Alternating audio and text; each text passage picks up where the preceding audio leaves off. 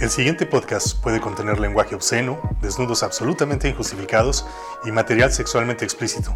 Es solo apto para gente de dudoso criterio. Estúpido Sensual y Delicioso Podcast es un espacio para hablar de placer y erotismo. Esta es una invitación a explorar el inframundo erótico. Acompáñanos a descubrir los caminos del placer. Hola a todos, todas y todes. Yo soy Pili Aguiar. Bienvenidos a nuestro estúpido, sensual y deliciosísimo podcast. Está aquí junto a mí. Antonio Trujillo. Tú no eres Pili Aguiar. No, casi no. Y en esta noche venimos a hablarles de un tema súper húmedo, súper mojado. Es más, te inundas. Si bien te va. Ah, No pasa siempre desafortunadamente, pero cuando ocurre, ¡wow! el squirt. ¿Sí? El squirt. ¿Qué o, es eso? o le llaman también eyaculación femenina. La misteriosa y enigmática eyaculación femenina. Ok, ¿Existe? ¿Es verdad? totalmente. Porque hay muchas personas, yo he escuchado de muchos y muchas profesionales de medicina y de muchas cosas que dicen, no, eso es un mito, no es cierto, le ganó la pipí, se mió, se huichó, este, dicen muchas cosas, pero dicen que, que no existe la eyaculación femenina. Pues bueno, con la noticia de que sí existe. Y eh, para empezar, el tema de la eyaculación es el que eh, en un momento generaba problemáticas porque decía, bueno, no secretan esperma las mujeres, no secretan líquido eyaculatorio, entonces técnicamente no es una eyaculación. Sin embargo, eh, parte de este líquido eyaculatorio se genera, se empuja y se impulsa gracias a la próstata en el caso de los hombres. La misma próstata, bueno, no la misma, no exactamente la misma, y no en la misma lugar, ni en la misma forma, también la tenemos las mujeres. Nada más que nosotros, a nosotros no nos la colonizaron porque no le pusimos nombre a nosotras como Ni la próstata. tienen en el mismo lado. Sí, no, no. Este, como próstata, sino como glándulas de Skene. ¿Y esas qué o qué, qué hacen? ¿Cómo, qué hacen además de andar impulsando líquidos por ahí? Y este, pues más que andar impulsando, o sea, en el caso de las mujeres, más que andar impulsando líquidos, pareciera ser que tienen una función de, eh, yo siempre digo que es como una malteada, un, un milkshake multivitamínico que permite que los espermatozoides vivan, se mantengan strong, fuertes, bueno, cuando menos traten de llegar a su, a su, a su Eso, punto. eso me sonó como cuando los hombres argumentamos que el semen es muy nutritivo y está lleno de proteínas como para convencer a las mujeres de que, O sea, ya no de uso que, la beban, mascarilla de de que semen. beban semen este, Ay. como cuestión proteínica, superalimento y estas cosas. Y yo haciéndome mascarillas porque lo recomendó Lin May, güey. Seguramente algún varón se lo habrá recomendado a Lin May. Y aparte de las mascarillas de Lin May, uno tendría que tomar con relativas pincitas, prudencias. Y te dice, mira, esta mascarilla me funciona muy bien. Mm, este, gracias. Solo me gracias. cuando dijo que las iba a producir de manera masiva.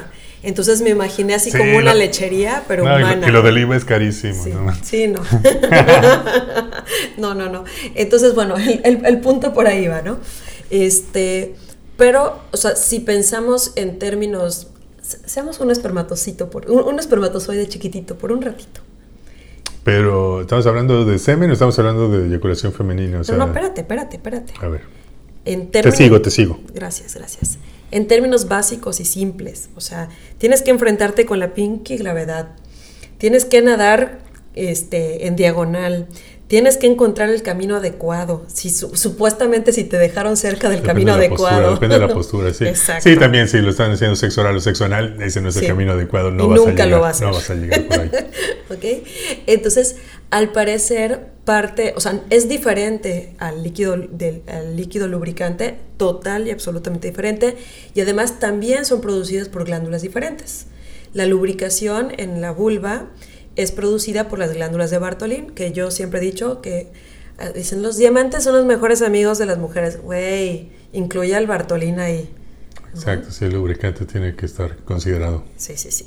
Y también es que ella no lubrica o está grave de sus glándulas de Bartolín o mi hijo, mi hija, no estás haciendo bien la chamba. O sea, no están cogiendo o, o están cogiendo man o no saben de las propiedades de la saliva. O baba. Otras formas de lubricantes, vamos. Y además ahora hay muchos lubricantes además que se pueden conseguir en tus tiendas. Sí. Piden tus, tus productos. Y es que justo eh, por eso propuse hablar de este tema. Eh, Para vendernos algo. Para venderles mejor, jajaja, como el lobo feroz. No, no, no.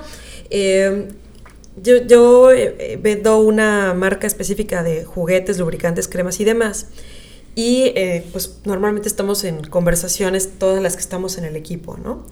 Y una de ellas nos comentaba, muy orgullosa, muy feliz, muy contenta, de que una de sus clientas de más de 50 años compró un, pues una balita vibradora, que además es de los juguetes más sencillos que hay, habiendo cosas fancies con dos, tres cabezales y vibraciones por aquí, por allá y por todos lados, pues está algo de lo más sencillo. Y que la clienta le escribió feliz, diciéndole que por primera vez en su vida había logrado vivir y tener un squirt. Entonces, bueno, ella lo compartió eh, pues como un logro, no de ventas, sino... Pues, de realización personal, de- o sea, un nivel de placer desbloqueado, alcanzado, como le quieras decir. Y, y no solo la, la clienta, sino el- el- este grupo, pues de alguna forma estamos buscando, no, no no- bueno, algunas, ¿no? ¿no? No solo vender, sino de veras desbloquear varios niveles de autoamor y placer y autoplacer y todo eso, ¿no? Lili en su página va a poner los enlaces de la balita, esta maravillosa y muy económica y efectiva por lo que dice. Claro. Pero entonces, lo siguiente que nos sorprendió es que dijera que tenía más de 50 años. ¿La y balita? que- no, la balita era nueva. Este, no usada por nadie previamente. Y por cierto, no olviden comprar su desinfectante de juguetes. Y acompañarla con un lubricante, digo. Exacto, ya que estamos en eso. No, ya en serio. Este, sino que a los 50 años no sabía que ella podía tener un squirt. Y entonces empezamos a hablar y ¿Quién puede tener un squirt? pues todas las personas con vulva que tengan glándulas de Skene que funcionen bien. Y prácticamente todas las mujeres o todas las personas con vulva nacen y desarrollan las glándulas de Skene. Entonces, pues, ¿por qué unas sí y otras no? Y justamente esa era la, la- la pregunta que nos hacíamos. Porque hay quienes sí pueden tener squirt. Hay quienes son este, la fontana de Trevi, ¿no? Una auténtica regadera. Una auténtica regadera. Y hay quienes, eh, pues, no, nomás no. ¿De qué depende eso? ¿Qué- ¿Cuál es la, la diferencia?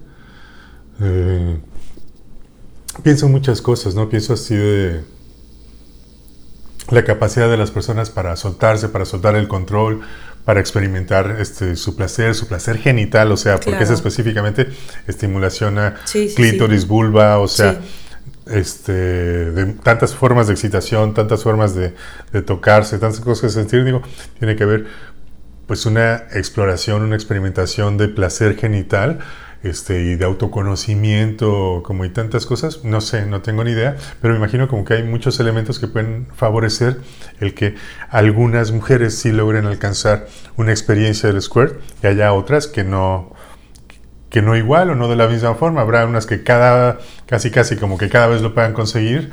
Este, habrá algunas personas que a veces les llega a pasar y habrá personas que a lo mejor nunca y que, vamos, no es que todas tengan que vivir la misma situación, no es que todas las actividades eróticas tengan siempre que acabar ni en tener hijos, ni en orgasmos, Claro. ni en nada, ¿no? Pero Lo que sí es que la que capacidad, ser la probabilidad, exacto, o sea, que, que tengan ahí el placer. Insisto, no están obligadas al orgasmo, pero que sí que, que disfruten sus procesos y sus experiencias y exploraciones, ¿no? Pues justo creo que, yo creo que va por ahí. O sea, si hablamos en términos fisiológicos, que es eh, la adecuada estimulación que lleva estas glándulas de Skene a explotar y soltar juguitos, ¿no? Este, pues prácticamente, digo, menos que haya alguna eh, variación genética o alguna cosa así, prácticamente todas las personas con vulva eh, nacen con sus glándulas de Skene. Entonces, por cuestiones fisiológicas, todas podríamos tener ¿Qué se interpone entre lo que he ido platicando con mujeres de diferentes edades? Algunas, por ejemplo, ni siquiera sabían que existía esa posibilidad. Entonces, cuando ni siquiera, te, ni siquiera sabes que existe, como yo digo, bueno, si no sabes que existen los agujeros negros en el espacio, ¿cómo vas a decir, ay, vamos a ver cómo los estudiamos? Güey, no sé ni siquiera que pudiera ser. Lo mismo pasa aquí, ¿no? Por ejemplo, gente de 65 que en su vida había oído y, no sabían que podían. Estuve en la presentación de un libro que se llama Pucha Potens, que es la versión mexicana del, libro Coño Potens, y, básicamente la escritora se, la pasa hablando de muchas cosas y entre ellas la eyaculación femenina. Y em, cuando yo llevo este libro y se lo presento a gente de 65 y más, fue una revelación. Bueno, querían comprar decenas de libros y repartirlo entre grupos de mujeres de esa edad. Con una balita, un lubricante, librito, digo, hay ideas de negocio, oportunidades. Pero además hay, muchas cuestiones, sí, un vinito, un musiquita agradable, no necesariamente reggaetón, pero alguna musiquita que les agrade. Pero yo estoy pensando, por ejemplo, hay otro libro que a mí me gusta mucho este, y lo recomiendo constantemente porque fue una maestra, es una maestra importante para mí. Fina Sanz tiene un libro que se llama Psicorotismo Femenino y habla, por ejemplo, de cómo son eh, culturalmente las relaciones con los cuerpos, con la sexualidad.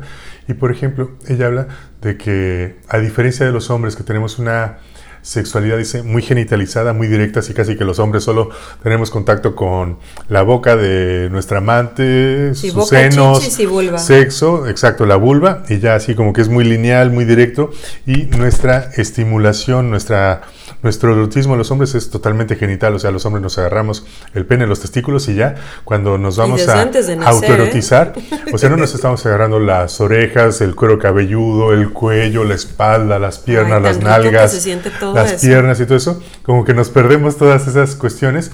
En cambio, las mujeres como han tenido, digamos como que bloqueado, por decir de alguna forma, el acceso a sus genitales, porque niña, déjese ahí y todas estas cuestiones, entonces las mujeres como que han tenido que desarrollar un placer más eh, global, o sea, que precisamente han desarrollado más zonas erógenas, que si las orejas, que si la espalda, que si el cuello, las piernas, las nalgas, los senos, o sea, muchas otras cosas. Entonces habla de que las mujeres tienen una sexualidad muy globalizada y que poco acceso a la masturbación femenina, tocándose directamente la vulva, el clítoris y estas cuestiones, y en cambio los hombres una sexualidad muy genital. Entonces, ella habla como que un poquito, digamos, como que el crecimiento erótico de las personas, de las mujeres, sería a experimentar más con sus genitales, experimentar más con su vulva, con su clítoris, y los hombres teníamos, tendríamos que aprender un poco más, o la recomendación sería para el crecimiento erótico, a desarrollar más nuestro placer global en nuestras nalgas, piernas, en todo lo demás, no solo en nuestros genitales, no solo en nuestro pene.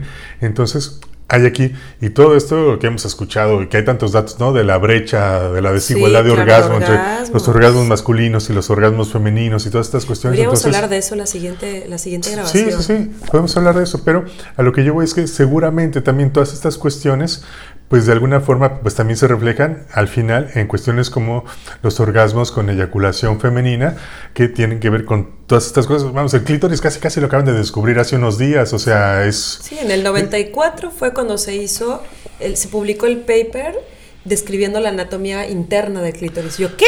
Por eso entonces, ¿Cómo en el 94? En el 94, o sea, hace un ratito, fue hace un ratito, hace menos de 30 años que pasó esa cuestión. Entonces, lo, yo nací, lo, que sabe, lo, que sabemos del clítoris, lo que sabemos de la sexualidad femenina siempre ha sido como un fantasma, siempre nos ha asustado muchísimo a los varones, siempre ha sido como una cuestión muy misteriosa, mística, mágica, cómica y musical. Entonces, de repente, como que conocer del clítoris, conocer de los orgasmos femeninos y de repente que nos digan que además tienen eyaculación femenina, como que es demasiada información y a los hombres nos cuesta mucho trabajo esa cuestión, yo creo. Pues, pues yo creo que sí, el, primer mito eso de que no todas podrían, fisiológicamente, prácticamente todas las personas con vulva podrían.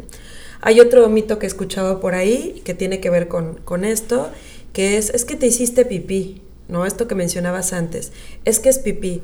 No, bueno, eso sí, eso sí tiene estudios científicos. Pero incluso lo llegan a reportar algunas mujeres que tienen miedo a soltar porque sienten como que van a hacer pipí con algo así, les da vergüenza y que cuando les llega a pasar dicen, chin, me, me mojé, mojé la cama y les da pena y no saben, o sea, ni siquiera poder disfrutar una eyaculación femenina porque están con esa cuestión de que les da pena de que me huiché, huiché dicen acá en la península de Yucatán. Yucateco, sí.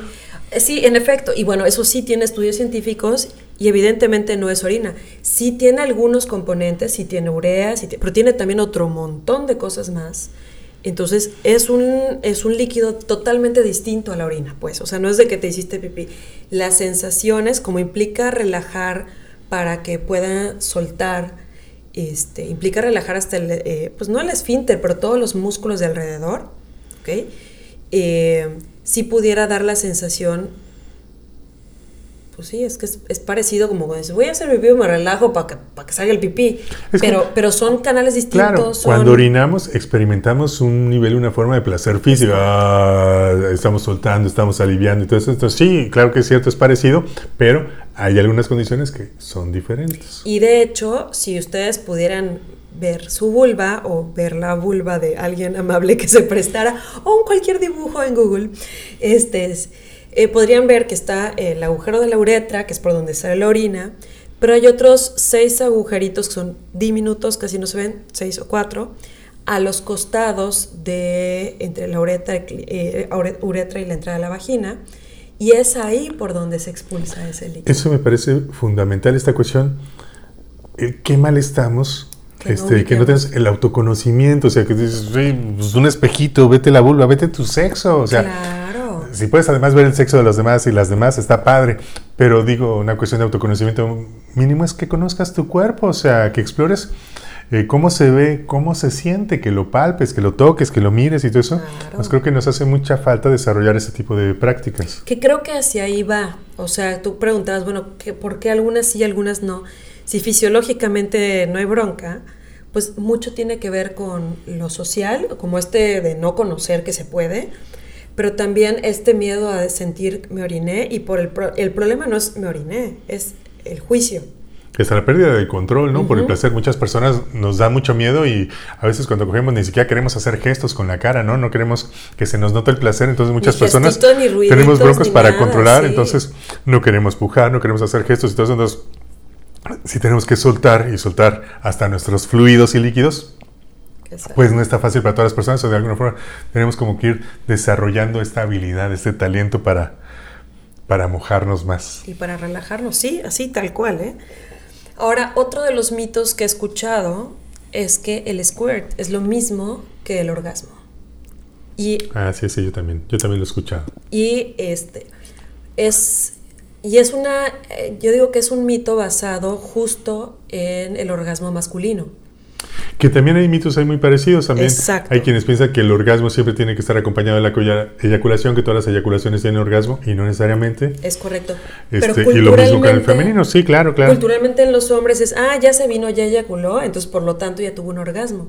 Y son dos procesos que quizá por formación van de la mano. andan por ahí, pero no siempre es así. Y en el caso de las mujeres, que el tema de la sexualidad, específicamente el erotismo, está totalmente aplastado y alejado y hecho un lado, por supuesto que lo fisiológico de un squirt va por un camino y el orgasmo puede ir por ese camino o puede ir por otro. Incluso en el masculino, eh, principalmente en personas que practican el sexo tántrico, hay muchas personas que practican el orgasmo retrógrado, le llaman, que precisamente es como un orgasmo sin eyaculación, porque no quieren como que se les escape la energía, que se les vaya la fuerza, el poder, todas estas cuestiones. Entonces aprenden, digamos, a hacer un... Exacto, entonces empiezan a hacer como una especie de eyaculación para adentro, por decir de alguna forma, ¿no?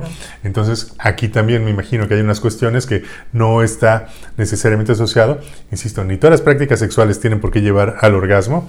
Este, ni todos los orgasmos tienen por qué llevar a la eyaculación. Son procesos, a veces van por ahí, a veces coincide, pero no necesariamente todas las veces. Tal cual, ¿eh? Entonces, puedes tener, o sea, personas con vulva que pueden tener eyaculaciones o squirt, ¿sí? Y no necesariamente tener un orgasmo. Y puedes tener orgasmos y no necesariamente tener un squirt. Y o no tener ni orgasmo ni squirt y pasarte la bomba y pasártela súper bien, relajada, placentera, disfrutando de tu piel, de tus olores, de, encuentro erótico. todo lo que de un encuentro erótico. En solitario o acompañado. Exactamente, con una lubricación inundante. De los que vende de pili. Ah, bueno, eso estaría bien, pero pensaba yo en la natural, ¿no? De que leía el cuento erótico y así, ¿no? también. el río. Entonces, este, son como de los mitos que, yo he escuchado y por lo tanto, como es una cuestión poco conocida y hasta mítica, se vuelve como la rayita más en la pistola, la rayita más al tigre, así de cómo voy a lograr que, que una mujer tenga tantos scores, ya sabes, en esta competencia. Sí, se vuelve una cuestión más cuantitativa, ¿no? Exacto. Y a veces también pasa, insisto, desde siempre, no se ha hablado hasta desde Freud, desde todos hablan de la sexualidad femenina como algo muy misterioso, algo muy místico, algo desconocido. Este, ¿por qué no les preguntan a las mujeres? Este, pero por lo regular es eso, ¿no? Que son científicos varones, eh, sexólogos varones, este, que andamos ahí, como dicen, mansplaneando, que andamos ahí inventándonos cosas y realmente pues no ha sido tan investigado, insisto, o sea, si el clítoris lo acaban de descubrir hace menos de 30 años y tiene poco igual que están descubriendo cosas con relación al orgasmo femenino, pues yo creo que pues aquí también nos va a llevar un rato, ¿no? Así como igual el condón femenino, o sea, no tiene nada que ver con la historia en comparación con el condón masculino, entonces hay muchas cosas que nos falta aún mucho por conocer, por aprender, y qué bueno que ahora haya mujeres científicas este, y todo que le están entrando estas cosas, y también nada más por la parte del placer, no solo por, Exacto, por la investigación. por la investigación, no, no, no, todo sea por la ciencia, yo, mira, me sacrifico por la ciencia, ¿no? Pero entonces ¿Cómo, ¿Cómo se promueve o cómo se logra un squirt? Para empezar, bueno, la persona quiere, tiene que querer. O sea... Sí, sí, no sería violación o violencia sexual, o sea, no, puede ser contra su voluntad. Pues, pero parecería muy obvio, Toño, ¿eh? Pero pues habrá gente que le gusta. Por ejemplo, a mis alumnos yo siempre les digo, oigan, traten con cariño esas vulvas, no están tallando calcetines blancos, güey. Y como dice que los hombres lo usamos luego como controles de estos de videojuegos, de ¿no? O sea, ahí está el clítoris, como si estuvieras lanzando a buggets en las maquinitas de la tiendita. sí, ándale, así. E, ese fue el productor mostrando su práctica. Sus habilidades. Sus habilidades. Amorosas. Así, ¿se acuerdan del puerquito de los este, de Toy Story? Así, bueno, igualito, ¿no? Entonces, o sea, ese es un primer punto. La otra persona tiene que querer. Y querer también implica asumir que te vas a mojar y que vas a mojar donde estés. Sí, aprender a soltar, aprender a soltar el control, aprender a, explorarte, a dejarte, a sentir, a tantas cosas, ¿no? O sea, yo conozco gente que hasta se prepara y prepara la cama. O sea, prepara, tiene el cubrecolchón, tiene las toallas, tiene sábanas de colores súper oscuros para que no haya, o sea... Bueno, hay talleres, hay talleres, o sea, de mujeres para eh, autoerotismo, ah, o sea, en grupo, o sea, para experimentar con el orgasmo femenino. Y también hay talleres de mujeres que están buscando experimentar el square, ¿no? Y ahí desarrollando técnicas y algunas cuestiones este, autoeróticas. Pero hay talleres de mujeres que están buscando, insisto, tanto eh, eh, acercarse, explorar, experimentar y vivir el orgasmo femenino, pero también específicamente en la búsqueda del de la misteriosa eyaculación femenina? Pues otro, otro elemento importante es qué estimulas, cuánto tiempo lo estimulas y cómo lo estimulas. O sea, a final de cuentas las glándulas de Skene están, vamos a decirlo, aprisionadas por alguna manera eh, entre todo el cuerpo del clítoris y la pared frontal de la vulva. Entonces, no es como que voy a estar jugando el clítoris ahora sí que como botoncito de, de, de ¿cómo se llamaban estos celulares? Que hasta le llamaban al botoncito redondo este. Blackberry. Eh, los Blackberries, ándale, ¿no? O sea, no es como para que esté. los millennials no nos van a entender este show. No, los millennials sí, los centennials no. Ok. Bueno, me entendieron. El punto es que dejen en paz al pobre clítoris. O sea, está chido estimularlo, pero cuando se ponen ahí como si fuera lo único de estimulación, bye, molestan. Además, yo digo que si estás buscando experimentar placer, si estás buscando desarrollar tu erotismo, no tiene que reducirse a una práctica mecánica, física, fricción, este, para lograr ahí pues desbloquear una meta, un objetivo. O sea, si estás buscando realmente este, tu crecimiento erótico, si estás buscando desarrollar tus placeres, pues tiene más que ser una cuestión, digamos, más cercana, por decir de alguna forma, al arte, al autoconocimiento, otro tipo de prácticas y no algo mecánico.